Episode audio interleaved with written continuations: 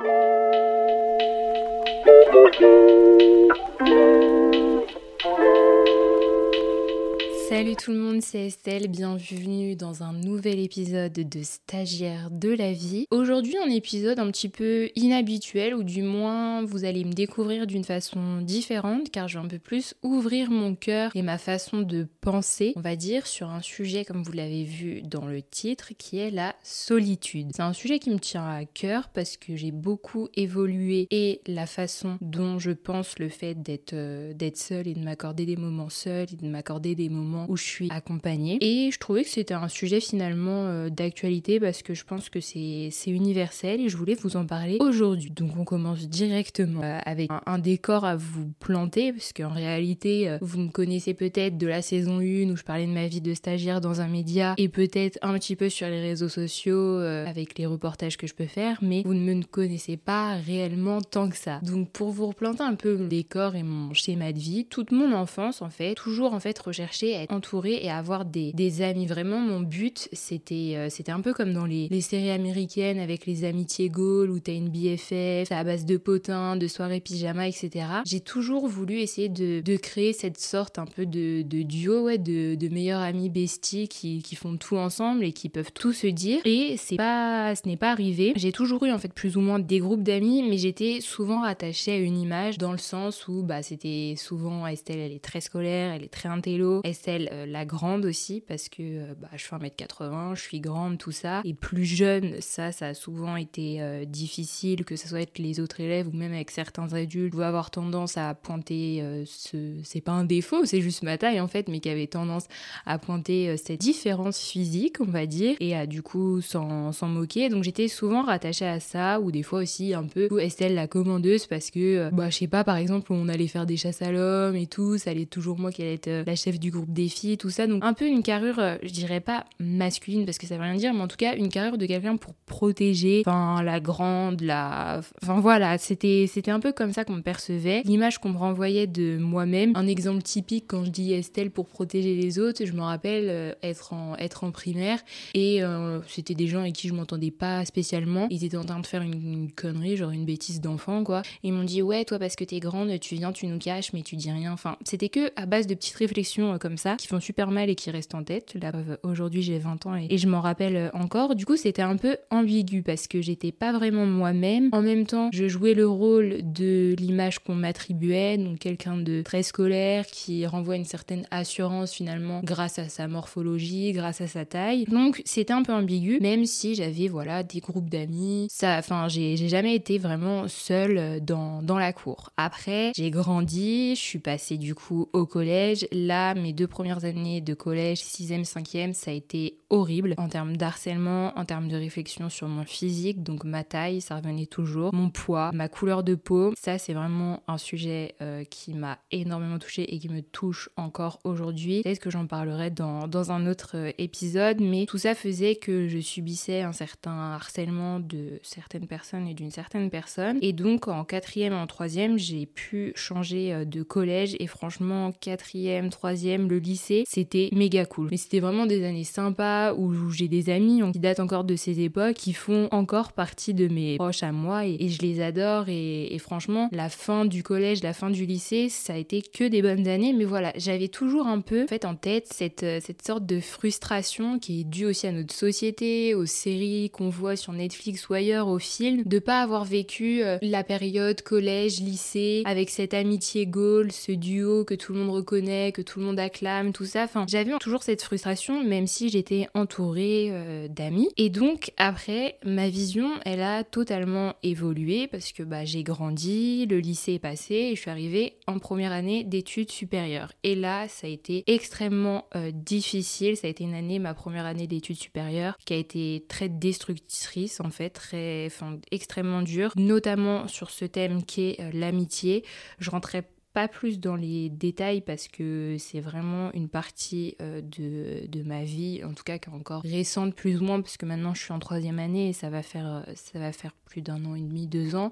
Mais ça a été une période très compliquée qui a changé mais totalement ma façon d'envisager les amitiés et notamment un peu l'amitié un peu exclusive, en tout cas d'être dans un duo. Mais suite à ça, bah, j'ai continué mes études, j'ai rencontré plein de gens, des personnes aujourd'hui qui sont chères à mon cœur, qui sont géniales, qui font partie de ma vie et d'avoir d'autres groupes euh, d'amis tout en gardant mes amis du lycée, du collège, voire aussi de, la maternelle quand même, ça c'est masterclass. Et puis il y a eu, comme, euh, comme vous avez pu le suivre si vous me suivez depuis la saison 1, je suis partie pendant deux mois cette année, dans l'année scolaire précédente, je suis partie pendant deux mois en stage à Paris. Alors c'est pas le bout du monde, mais en tout cas par rapport à moi où je vis, en région, en province, c'était c'était quand même assez loin. Et donc j'allais découvrir une ville que je ne connais pas, je ne connaissais personne à Paris, j'allais y être pendant deux mois. Et finalement, bah là je me suis retrouvée face à ma solitude un peu forcée, face à mon exil. Et en fait ma solitude ça a été ma meilleure alliée. Je sais pas si c'est en fait l'effet d'être dans une grande ville et que les gens ils ont pas ton temps et ils te calculent pas, etc.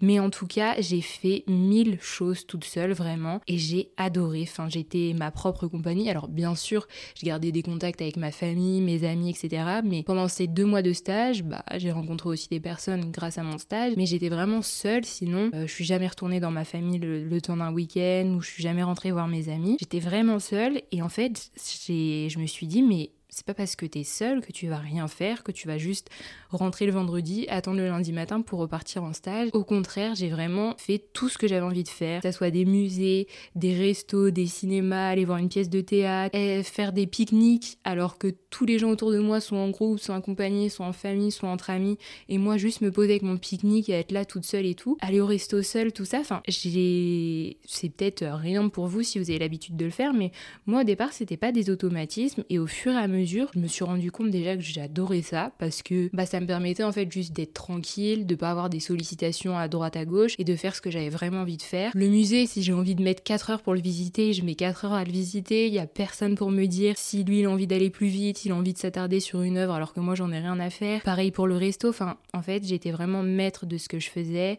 de ce que j'avais envie de voir, du rythme que j'avais envie de prendre et c'était génial. Et c'est vrai que ça je le savais avec euh, les études supérieures et les rencontres que j'y ai fait, mais vraiment en étant à Paris, j'ai vraiment conscientisé le, fait que la solitude finalement c'était une force et que l'amitié bah, c'était plein de choses et que c'était, pouvait prendre plusieurs formes, plusieurs façons de montrer euh, son amitié. Ça peut être aussi bien dans un trio que dans un groupe d'amis. Enfin, l'amitié elle prend différentes formes et la solitude euh, on peut l'envisager de différentes façons et c'est bien pour ça en fait que j'ai appelé euh, cet épisode seul mais bien accompagné parce que dans ma dans ma vie alors actuelle et qu'il y a 4 mois quand j'étais en stage, j'ai toujours eu la chance et j'ai la chance d'être entourée d'amis incroyables, qu'elles soient d'ailleurs de longue date ou beaucoup plus récentes dans ma vie. J'ai une famille qui m'entoure, enfin je me sens vraiment entourée, mais je sais aussi être seule et l'accepter et surtout même avoir des fois besoin de le revendiquer. En fait, des fois quand j'ai besoin d'être seule, je le dis, on me laisse seule et ça devient un, besoin, une nécessité et ça me permet en fait tout simplement bah, d'apprendre à mieux me connaître, à faire le point sur, euh, sur moi, sur des choses qui se sont passées, une journée qui s'est pas bien passée ou même un, projet que j'ai. Enfin, ça me permet en fait de me ressourcer et comme ça, ce temps-là, moi je suis plutôt du style à me ressourcer en étant seule. C'est-à-dire que je sais qu'il y a des gens, par exemple, ils vont avoir besoin de sortir, d'être avec des amis, etc. pour se ressourcer, faire leur plein euh, de d'énergie. Alors que moi, être avec des gens, même si j'adore être avec mes amis, avec ma famille, etc., ça me vide ma batterie euh, sociale. Et quand je me retrouve seule, c'est vraiment le moment où là, je prends du temps pour moi, je fais ce que moi j'ai envie de faire. Et là, c'est là que je, je, me recharge. Chacun fait comme il l'entend. Mais en tout cas, moi, c'est vraiment la façon dont j'envisage euh, la solitude et le fait d'être seule. Et ça me permet ensuite, quand je retrouve des gens, bah, d'être au max parce que du coup, c'est comme ça que moi je me suis rechargée. Et ensuite, quand je suis avec des gens, bah, bon, il y, a des, jours avec, il y a des jours sans, mais en tout cas, euh, je, suis, je suis au maximum. Donc finalement, moi, je voulais faire cet épisode déjà parce que le podcast, vraiment, ça m'aide beaucoup, genre à conscientiser tout ce que je pense, mais aussi parce que à force de discussions, des fois avec mes amis, tout ça, je me suis rendu compte que la solitude, plus on grandit, plus on y est confronté. Déjà le fait d'avoir un, un, appart seul, même d'avoir sa voiture, de faire des trajets seuls, enfin de plus on grandit, plus on est amené à être seul. Il y en a qui le gèrent super bien et il y en a pour qui c'est plus compliqué, pour qui c'est pas du tout un automatisme, donc ils vont vraiment toujours chercher à être entourés, toujours chercher par exemple à sortir. Alors que moi c'est pas du tout ça et en fait le but, après chacun fonctionne comme il fonctionne, on n'est pas là pour juger bien sûr le but, c'est aussi de montrer que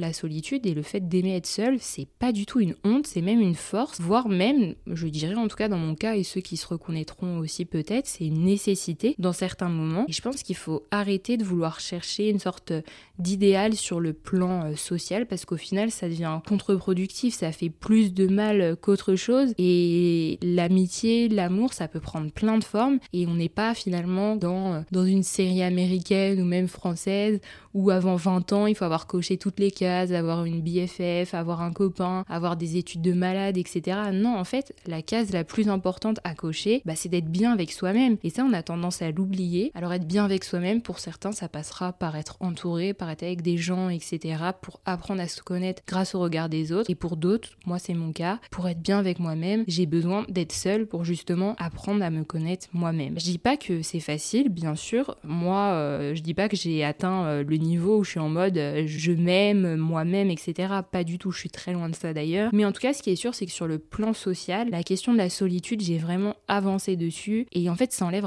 ça enlève un sacré poids. Et je sais vraiment que les études supérieures, pour ça, ça peut être très bénéfique ou aussi très traître, dans le sens où bah tu repars avec un peu une feuille blanche tu rencontres des nouvelles personnes, soit ça match, soit ça matche pas, et tu te fais pas d'amis, et là tu te retrouves un peu bah, dans un cul-de-sac où tu dois continuer tes études et en même temps t'es pas forcément entouré, tu peux être loin de tes proches, tout ça. Et donc les études supérieures, je trouve que c'est souvent le moment où ces questions arrivent, et au contraire, si vous êtes dans cette situation, si vous venez de démarrer des études ou reprendre un, un nouveau parcours et que vous vous retrouvez un peu seul, moi je pense sincèrement qu'il faut le voir comme une force parce que en étant seul, ça vous empêche pas de faire euh, tout ce que vous avez envie de faire. Et c'est vraiment important d'avancer là-dessus. Et même en tant que personne, par exemple, qui n'a pas l'habitude d'être seule, euh, ça sert à rien aussi de juger les gens qui aiment être seuls. Enfin, voilà, quoi. C'est... En fait, chacun fait ce qu'il veut, chacun envisage les choses comme il le souhaite, mais la solitude, je trouve que c'est quelque chose qu'on a encore tendance à,